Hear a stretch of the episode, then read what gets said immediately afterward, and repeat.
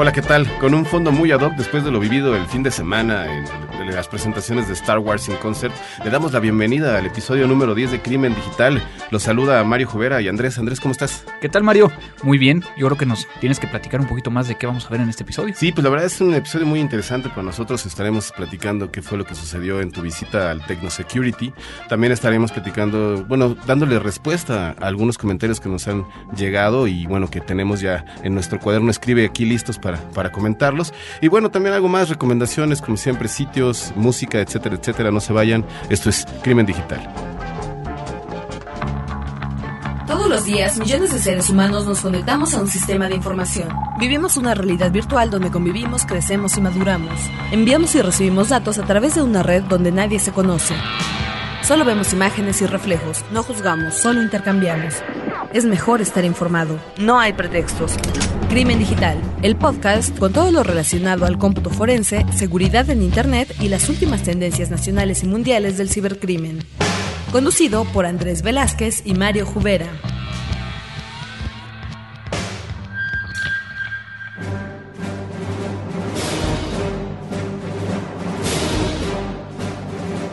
Oye, pues, pues gran conmoción este, se vivió el fin de semana, ¿no? Ahora con la presentación de Star Wars. Este, platícanos tú que estuviste por allá, ¿qué tal? Bueno, precisamente durante el fin de semana en la Ciudad de México, antes dentro de la semana en, la Ciudad de Monterrey, en México, eh, se presentó Star Wars in Concert, eh, eh, un concierto como tal, donde platicaban y leía por ahí, que es muy interesante porque no se entiende si la música está llevando a los cinéfilos o los cinéfilos están llevando a la música, ¿no?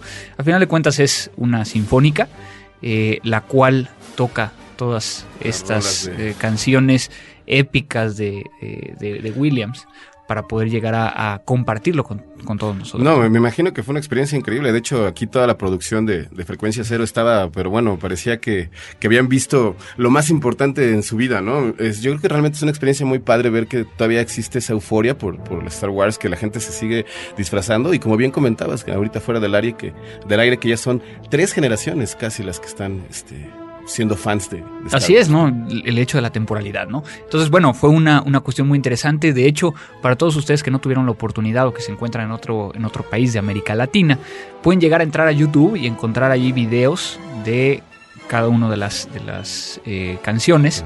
En este caso en particular, digo, ya saben, ¿no? La Marcha Imperial, la Cantina, eh, tantos que, que han estado musicalizando las películas La verdad es que esperemos que se vaya al resto de Latinoamérica, ¿no? Que esta gira continúe y que visite otras ciudades. Este, nosotros estaremos al pendiente de, de- de las próximas fechas. Y pues Andrés, la verdad este, sí lo recomiendas muchísimo. ¿no? Así es, así es. Oye, pues dentro de todo esto, a ver, ahora vamos a entrar un poquito más en materia. Eh, platícanos qué pasó la semana en el Techno Security. Bueno, también esta, esta última semana eh, se realizó el Techno Security en, en Myrtle Beach, eh, South Carolina, que es una conferencia alrededor de la seguridad. Ok. Muy interesante porque a pesar de que se llama Techno Security, el 90% de las personas que están ahí eh, tienen que ver más con forense que con eh, la parte de seguridad. Entonces, hay conferencias, diferentes tracks, y es la conferencia que organiza eh, también, o sea, de manera conjunta, Access Data, que es uno de los proveedores más grandes en cuanto a software de análisis forense que existe en el mercado. De tal manera que estuvo muy interesante, principalmente por el hecho de que pudimos llegar a ver nueva tecnología para poder llegar a realizar el análisis más rápido. Eh, particularmente estamos hablando de eh, equipos Dell, por ejemplo, que ya permiten llegar a procesar más de un terabyte de información en un par de horas. Algo que nosotros no habíamos podido llegar a, ver en ningún otro lugar, ¿no?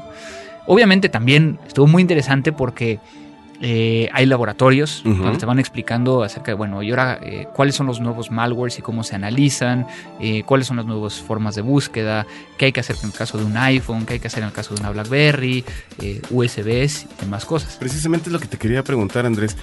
Ahora con el desarrollo de las tecnologías y de estos nuevos gadgets que cada día se presentan, el tiempo de, de vida para encontrar el análisis, me imagino que debe de ser muy rápido, ¿no? Porque ya debe de haber unos tipos de investigaciones sobre esos equipos y pues bueno, no puedes esperar a decir es que no lo conozco, ¿no? Eh, y más bien es desde el punto de vista de que tú como investigador tienes que estarte eh, estar innovando y estar buscando información acerca de cómo realizarlo, ¿no? Y qué mejor forma de hacerlo que acercarte con gente que ya lo ha hecho. Claro. Que es el, el, fin último de, de, una conferencia como esta, ¿no? El poder llegar a sentarte con gente que ya lo hizo, platicar y al final de cuentas estás entre puro gente, gente del medio, ¿no? Oye, precisamente es lo que te quería preguntar. ¿Esto nada más cubre Estados Unidos o también hay, hay participación de otros países? Principalmente es de Estados Unidos, sin embargo sí existe gente que va de otros países, particularmente... Eh, eh, había unos amigos eh, míos que son encargados de la policía, por ejemplo, de Holanda, los cuales van y comparten cierta información, particularmente de América. fui el único, el único participante. había un sudafricano, y de hecho aquí hay una, una historia muy interesante porque Myrtle Beach, como tal, es uno de, las ciudades en Estados Unidos que está pegado al, mar, eh, que más campos de golf tiene. Entonces nos fuimos a jugar golf, eh, el sudafricano y yo. Ah, o sea, eh, anticipando el preámbulo del partido. El, partido de, inauguración de, la Copa del Mundo. Y el cuate este sí me ganó, pero gacho, gacho. Tengo que decirlo. Pero bueno, es un cuate que, que eso hace, ¿no? viaja y se la pasa jugando golf todos los días, ¿no? De hecho, jugó cerca de cinco veces esta vez que estuvo en Myrtle eh, jugaba en las mañanas y en las noches, ¿no? Entonces, ah, pues bueno, yo sí entré a algunas conferencias. Yo creo que en este caso sí, eh, exactamente lo que te iba a decir. Hay que identificar muy bien cuál es el objetivo, ¿no? Y sobre todo, bueno, digo, el parte del golf sabemos que pues, todos nuestros amigos saben que es, en donde se están cerrando los negocios y pues de alguna manera también eso representa muy bien este pues el, el, tema de, la seguridad, ¿no? Que, que, que cada día lo vemos como eh, no son personas científicos, sino son son humanos. humanos, ejecutivos que les gusta también tener este pasatiempos. Lo vimos en la entrevista pasada con Brasil, que, que bueno, también la pasión futbolera está ahí, al igual que lo hemos visto en otras ocasiones, donde realmente vemos que el valor de, de lo que hacen cómputo forense es llevar un poco de humanidad a las máquinas para sacarles los mejores resultados. Así es, ¿no? incluso, bueno, fuimos a, jugar golf, eh, fuimos eh, una, dos personas de Access Data, el sudafricano y yo, y entre, entre tiro y tiro estábamos platicando precisamente de, oye, ¿y, qué viene nuevo? ¿Hacia dónde va? Eh, ¿Qué crees que pase con esto? Oye, y, la cooperación internacional. Entonces, pues eso nos, nos ayuda eh, mucho también a generar algo muy importante dentro de este medio que es las relaciones públicas y tener contactos, ¿no? El networking. El networking. Oye, pues también para referirnos un poquito más de esto, eh, queremos entrar en un momento donde vamos a platicar sobre qué es lo último que han estado comentando las personas que están con nosotros, eh, que nos siguen a través del blog crimendigital.com, que nos siguen también en Twitter y sobre todo, bueno, que lo hacen a través del correo electrónico que es contacto arroba crimendigital.com. Ahí estamos para atenderles. en este caso, Andrés, es una serie de preguntas que nos hicieron nuestros amigos y que, bueno, queremos este, darles eh, seguimiento, ¿no? Porque son temas muy específicos. En este caso, Miguel Ángel Barrera eh, nos platica de por qué los profesionales de la seguridad informática optan por usar Blackberries. Bueno, eh, muy interesante porque, porque Miguel Ángel, la forma en cómo, hace la pregunta también dice de que en lo personal no he usado BlackBerry, pero sí smartphones Symbian, Linux y demás, ¿no? Que hay atrayente en una BlackBerry. Bueno, principalmente estamos hablando de la conectividad que tiene hacia, hacia el, dentro de la organización, ¿no? Eh, es decir, no, no estás conectándote vía POP3, SMTP común o IMAP, ¿no? Sino que puedes llegar a ampliar la parte de eh, Exchange. Ok, exactamente. Eh, eso es por el lado de la comunicación, que también lo hace un iPhone. O sea, vía iPhone podrías llegar a conectarte a un Exchange y demás. La facilidad en cuestión del teclado, créanlo o no, es algo muy importante para los altos directivos. Eh, acuérdense que, que tenemos que pensar también en la gente que no eh, es joven como nosotros, ¿verdad? Claro, como nosotros, pero chavos de onda. Que, que a final de cuentas van a, van a, tener un dispositivo que tiene una pantalla táctil y que al estar tratando de escribir a lo mejor no están queriendo escribir tan rápido como podrían llegar a escribirlo. ¿no? Finalmente hay un, hay un tema particular que ha sido el, el parteaguas de las Blackberries, que es el Blackberry Messenger. Cuando tú estás hablando del BlackBerry Messenger, hoy en día se dice que no existe comunicación más segura en medios electrónicos, ¿no? Eh, ¿Qué es el BlackBerry Messenger? A final de cuentas, cada eh, BlackBerry tiene un PIN, ¿no? El PIN está asociado directamente con la BlackBerry, no con el usuario. De tal manera que si tú cambias de BlackBerry, tienes que cambiar de PIN. Mm, ¿sí? Entiendo. Entonces, lo que se hace es una comunicación cifrada entre dos Blackberries o más que permiten llegar al intercambio como si fuera un chat, pero de una manera mucho más controlada. ¿no? Entonces digamos que, que lo importante es de resaltar es la productividad, la movilidad del equipo, Andrés. Acabas de decir una cosa muy importante, la productividad. La BlackBerry tú. casi no tiene juegos, ¿No? ¿no? Entonces realmente lo centras a que las personas no estén eh, haciendo otras cosas, ¿no? Muy bien. Pues Miguel, a ver qué te parece la respuesta. También nos escribe Hugo Montoya, que nos pregunta sobre la certificación de Easy Council de, para forense. Así es, bueno, Easy Council es, es, un instituto, organización, asociación eh, que da diferentes tipos de, de cursos, ¿no? Que van, van desde el ethical hacker, pasando por muchos otros, y tiene la parte forense. ¿Cuál es mi percepción de, de, la, de la parte forense? Particularmente está bien para empezar, te da como que algunos tips, pero muchas veces las herramientas ya están un poco caducas. Ok. Es decir, eh, cuando tú vas a estos cursos, y es igual a, a, a, los cursos de ethical hacking, por ejemplo, cuando tú vas a un curso de ethical hacking, es un curso que fue realizado, o más bien que fue planeado hace un año, uh -huh. y que hicieron el material, o a lo mejor lo actualizaron, pero hace un par de meses. Por lo tanto, no es lo último. Y nunca vas a encontrar un curso que sea así con lo último, último, último, a menos de que sea un curso dedicado a cierta herramienta, ¿no? Y este, y este curso de Easy Council, ¿sería como que, ¿en qué nivel lo pondrías? ¿Medio? Eh, eh, digamos, introduc introductorio. Yo lo, yo lo pondría introductorio. Sí, o sea, para, para empezar, o sea, está bien. Obviamente hay muchas otras certificaciones y hay muchos otros eh, eh, cursos que yo les daría mucho mayor valor, ¿no? SANS eh, o, o, incluso certificaciones de ciertos productos cuando estamos hablando de forense que a pesar de que son de producto eh, ocupan el producto, pero te, te, llevan un poco más al sistema operativo, sistema de archivos, cómo funciona la computadora y, y demás, ¿no? Entonces. Oye, y en el caso también de los contenidos en español, me imagino que debe de ser importante, ¿no? O sea, a veces sí, los contenidos en inglés y de español son diferentes. Este, no sé si exista como algún tipo de, de, programas o de certificaciones aquí en México que tú pudieras recomendar o que. Pues mira, realmente en, en español hay muy pocas cosas, casi todo es en inglés, por eso es muy importante que un examinador forense se pueda llegar a hablar perfecto inglés y que, que pueda llegar a, ¿no? a, a, leerlo y a escribirlo, ¿no? Entonces, uh -huh. eh, te podría llegar a decir que hay, a lo mejor en español que esté el manual y el curso, dos o tres, pero de fabricantes. Mm. Pero bueno, que igual que te escriba directamente al Twitter, sí, ¿no? no, de hecho ya le contesté. Ah, Vamos, entonces, retomando su pregunta. Ok, bueno, Ma Mauro González también este, te hace una pregunta sobre, bueno, la voy a leer textual porque es muy interesante, ¿no? Dice, yo tengo una duda existencial, reconozco tu labor en otros países, pero la pregunta es si lo mismo que haces en otros lo puedes hacer para empresas o policía mexicana. ¿Acaso ya estamos cubiertos? ¿No hay mercado? ¿O es que hay es que no hay concientización. Bueno, yo creo que esto engloba muy bien de, que, de, de, tu labor, ¿no? Sí, bueno, aquí yo creo que, que el tema, y para contestar al buen Mauro, eh, excelente amigo también, eh, hago muchas cosas fuera de México y son las que más hacen su ruido. Yo creo que aquí el tema de nadie es profeta en su tierra eh, se cumple muy bien, ¿no?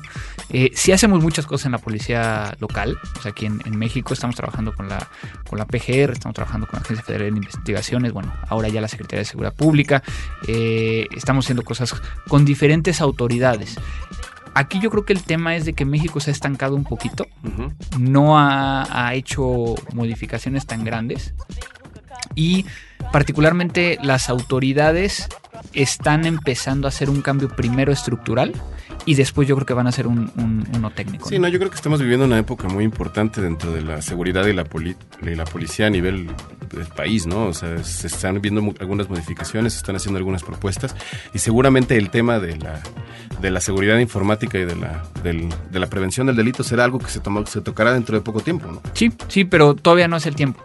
Yo creo que hay que esperar un poco más. Y sin embargo, pues también que, existe la, posibilidad de verte mucho aquí, también dando conferencias, dictando conferencias en, eventos, etcétera, etcétera, que pues también es una manera como de estar actualizando a las, a las personas. Así es, así es. Digo, me han llegado bastantes mails para, dar conferencias. Eh, he estado respondiendo a algunos, algunos aguántenme tantito porque estoy terminando de cuadrar agendas. Este, también inviten a Mario para que podamos llegar a hacer un podcast allá. Sí, caray, pues es que, digo, como tú eres el especialista de plano, a mí, a mí nada más me pondrían en la portería, ¿no? Está bien, a ver, ¿qué otra pregunta bueno, tenemos? Bueno, tenemos también este. Alevsky nos pregunta si es posible realizar un análisis forense en un equipo que ha vulnerado X sistema o que ha hecho algo ilegal. Vaya, desde un live CD, o sea, trabajando solo en la RAM sin tocar un bit del disco duro. Ok. Si, si es un equipo que utilizamos un live CD, es decir, un, disco booteable, para poder llegar a levantar un Linux, un Windows, lo que sea, y desde ahí ejecutar un atraque, lo único que vamos a poder llegar a hacer es en el dado caso que encontremos todavía la computadora encendida y con el live CD y sin haber sido reiniciado. ¿Por qué? Porque toda la información se queda dentro de la RAM en ese momento. ¿No? Aquí, algo que, me llamó la atención dentro de la misma pregunta. ¿Qué es lo que, te, la, segunda parte? es la segunda parte? Es, eh, según tengo entendido, hay una técnica para preservar la información que se encuentra en la RAM y consiste en enfriarla con nitrógeno líquido para evitar así que ésta se borre. Pero no estoy muy seguro. ¿Sabes qué? Pues, no, la neta. a ver, técnicamente, o sea, si nosotros lo ponemos a ver, y, eso es una cuestión muy interesante que alguien eh, que se dedica a esto tiene que hacer, es cuando te digan las cosas, trata de llevarlo a la física y a la lógica. Si tú tienes una RAM y te han dicho y has revisado que cuando tú dejas de proveerle energía a la RAM, que no es un EPROM, sino es una RAM volátil, en ese momento la información ya no está. Entonces, ¿cómo que enfriándola la voy a poder llegar a sacar? Sí, no, no. Y bueno, y en este caso en específico es un medio externo, tengo entendido es un medio eh, externo. No, digamos que, bueno, el Live CD es el medio externo, pero yo estoy ocupando la, infraestructura que es la computadora, que ahí estoy ocupando su RAM. Su RAM, su fuente de poder y, su monitor y su red, ¿no?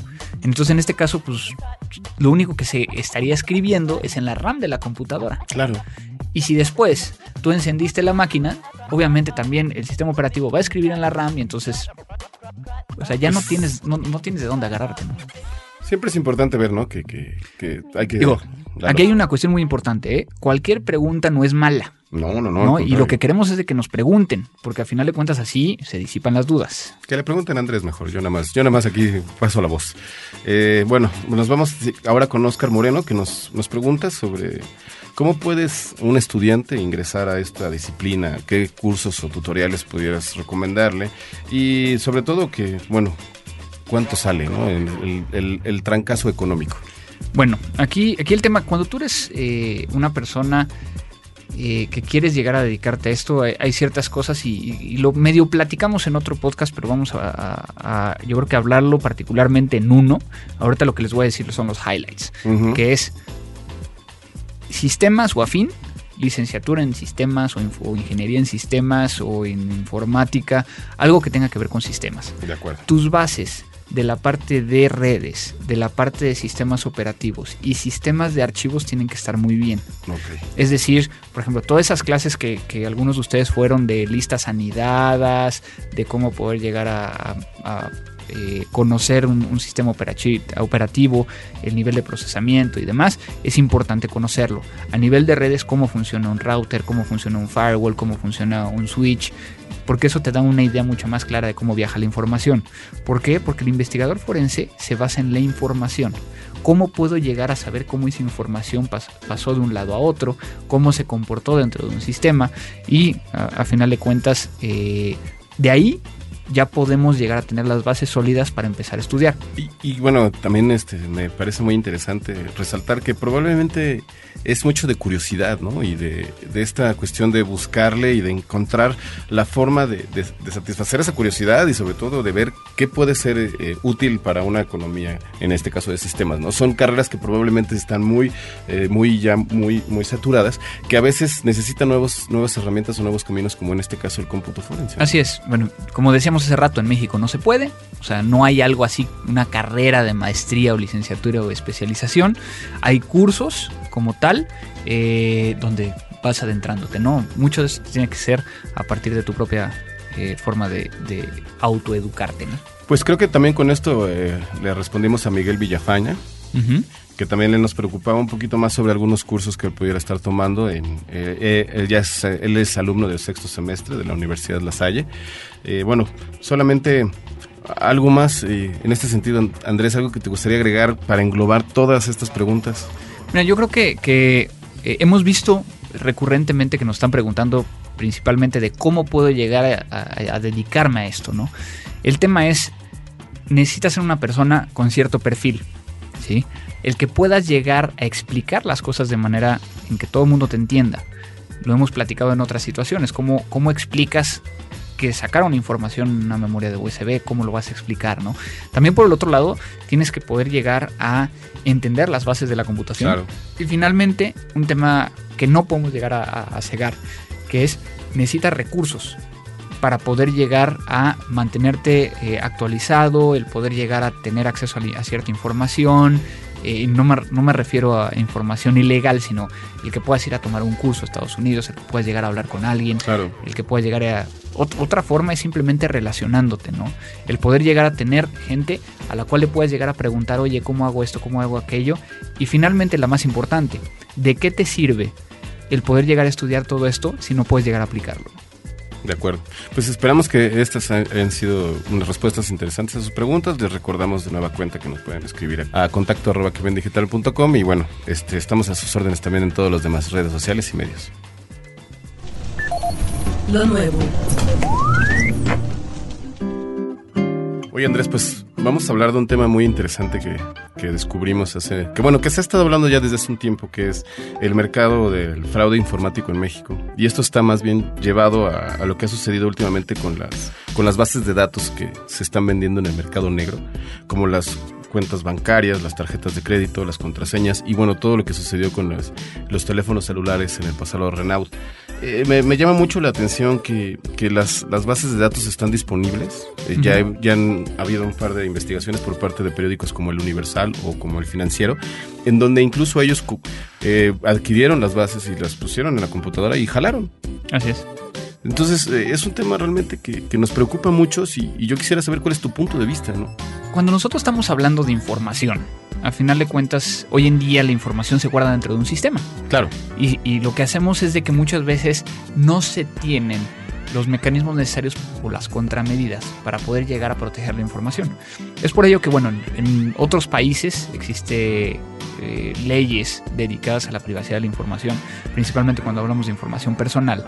Y eh, en países como México y, el caso que estás poniendo para todos aquellos latinoamericanos que nos están escuchando, eh, nos hicieron en México registrar nuestro teléfono celular a nuestro, como no es nuestra célula de identidad porque no la tenemos. Como linkearlo, ¿no? Con una persona que está Así es. Y lo que sucedió es de que a partir de que se hizo esto, que se hizo todo por medio de mensajería SMS, mucha gente registró teléfonos a nombres de de políticos, celebridades, políticos y demás, ¿no? Entonces, cuando empezamos a ver todo esto, eh, lo que estamos confirmando es precisamente de qué tan frágil es la información en la mano de los demás. Totalmente de acuerdo contigo. Que esto nos lleva a, otro caso en particular, ¿no? Eh, el famoso caso de ChoicePoint. Eh, ¿Qué fue lo que hizo ChoicePoint? En México, como les decía, no tenemos cédula de, identidad única, sino que tenemos eh, nuestra única forma de llegar a, presentarnos e identificarnos es por medio de una tarjetón para votar o ah, una cédula para votar. Exactamente. La cual eh, se dice que es única, entre comillas, y que nadie más podría llegar a tener otra identidad. Además, eh, se ha visto que también puede llegar a ser, ser vulnerada. Sí, de repente votan los, los muertos. En el mejor de los casos, ¿no? Aquí me lo que me refería es de que hay muchas personas que pueden llegar a tener dos, dos. Eh, credenciales para votar, ¿no? Entonces, en este caso en particular, cuando lo llevamos al hecho de que hay una empresa outsourcing que está realizando los respaldos del Instituto Federal Electoral, donde tienen la base de datos de todos los mexicanos, de todas las eh, cédulas o credenciales de los mexicanos, lo que llega a suceder ahí es de que la persona que hace el respaldo es quien hace un doble respaldo para venderlo. Entonces, a lo mejor la empresa, la cual tenía el resguardo de la información, actuó de buena fe y demás. Después tienes un outsourcing que actuó eh, y contrató a alguien que después esa persona a nivel personal sacó la información, ¿no? Entonces, cuando empezamos a involucrar tanta gente y que no tenemos los parámetros legales para poder llegar a, vincular una responsabilidad directa hacia ellos, pues podemos llegar a tener un problema. No, Aquí, seguro es un problema que, que estamos viendo latente y, sobre todo, Andrés, en este sentido, tantas personas que están involucradas, pues al final es muy difícil identificar cómo fue, ¿no? Sin embargo... Puedes llegar a identificar cómo fue. Sin embargo, ¿a quién haces responsable? ¿A la persona? ¿A la empresa? ¿Al que lo vende? ¿O al que contrató al outsourcing? ¿Al que la compra?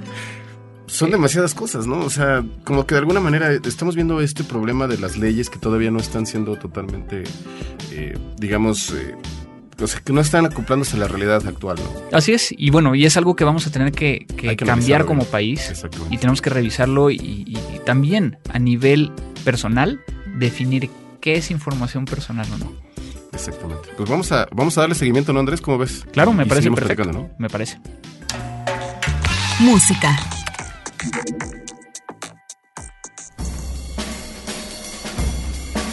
Hoy traemos algo muy interesante en la parte musical algo que no es muy nuevo. Es algo que ya lleva bastante tiempo y que particularmente a mí es una de las canciones eh, clásicas del jazz o estándares del jazz que más me ha aportado a mi vida, ¿no? Qué, bien, o sea, yo creo que algo que existe, el jazz es una música temporal y que sobre todo cada vez eh, refleja muchas cosas, ¿no? Hay muchas circunstancias y muchos momentos en tu vida. Así es, y bueno, estamos escuchando eh, en este momento Take Five de, Dave Brubeck. Eh, se llama David Warren Brubeck, mejor conocido como Dave Brubeck. Eh, una, un astro, creo yo, de la parte jazzística. Totalmente. Principalmente porque es el que empieza a involucrar nuevos tiempos eh, o nuevos ritmos de tiempo. En, el, en, el, jazz clásico. En este caso estamos escuchando esta canción que está escrita en cinco cuartos.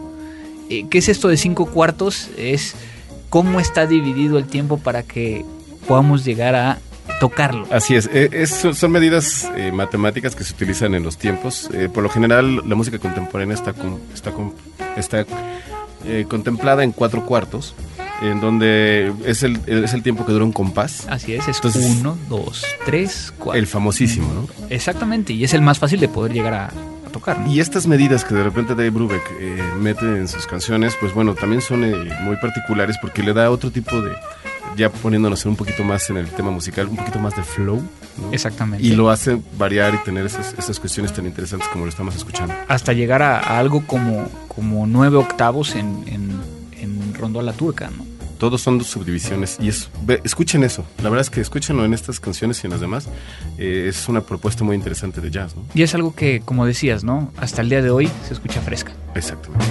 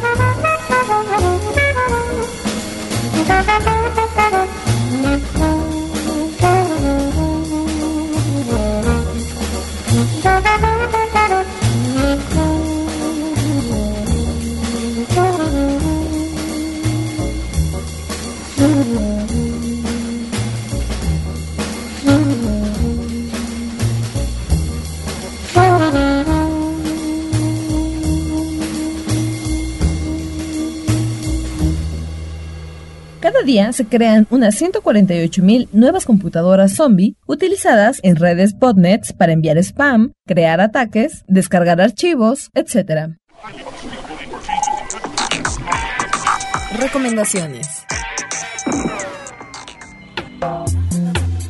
La recomendación de hoy para todos ustedes es una página llamada filext.com que es una página que principalmente yo utilizo mucho para poder llegar a identificar ciertos tipos de archivos cuando no sé con qué player llegar a, reproducirlos, ¿no? Entonces, eh, lo que uno hace en esta página es de que cuántas veces no nos ha llegado un archivo, eh, le damos doble clic y el mismo sistema operativo nos dice, oye, ¿cómo quieres llegar a abrirlo? Exactamente. Aquí en este caso ponemos la extensión por ejemplo, podemos llegar a poner. ¿Qué extensión se te ocurre, Mario? Pues vamos a poner la punto .dat, ¿no? ¿Qué te parece? Un DAT. Entonces, hay un buscador de tal manera que empieza a buscar dentro de su base de datos y las soluciones que me da es que yo puedo llegar a encontrar un archivo DAT que en este caso puede llegar a ser eh, asociado primeramente a, a, datos que puede llegar a ser un tipo MIME Application, Octet Stream, ZZ Application, ZZ Win Association DAT.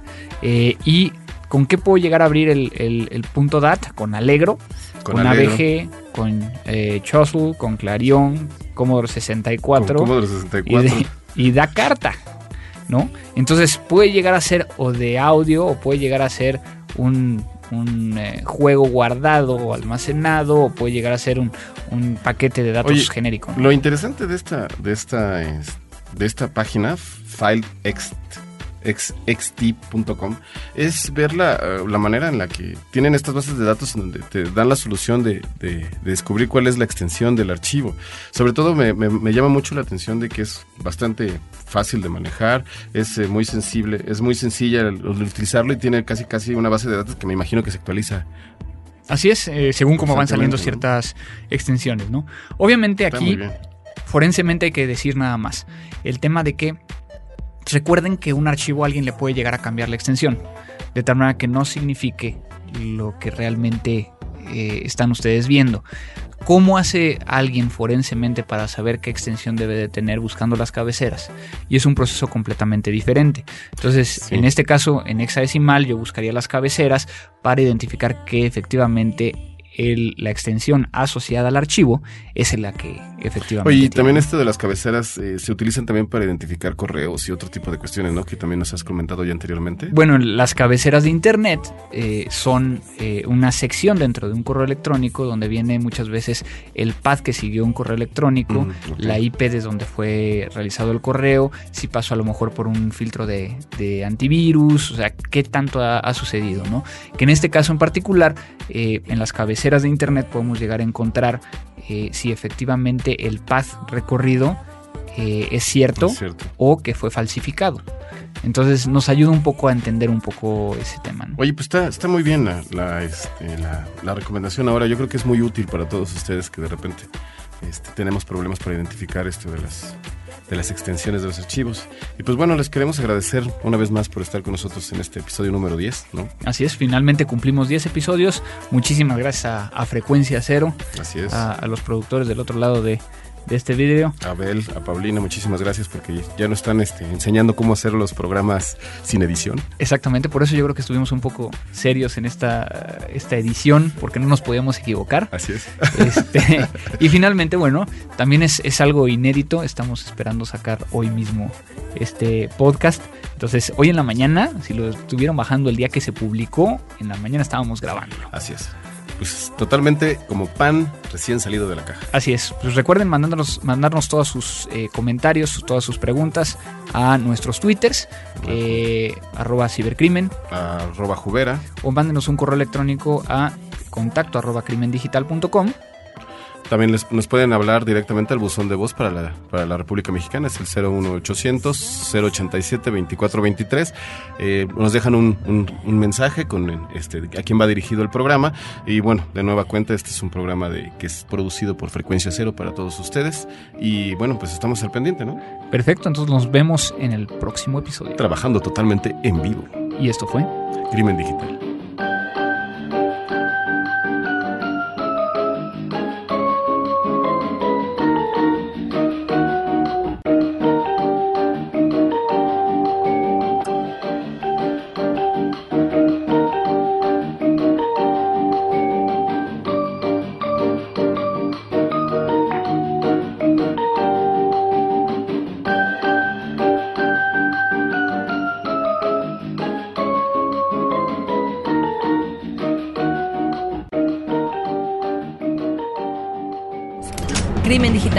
Podcast con todo lo relacionado al cómputo forense, seguridad en Internet y las últimas tendencias nacionales y mundiales del cibercrimen.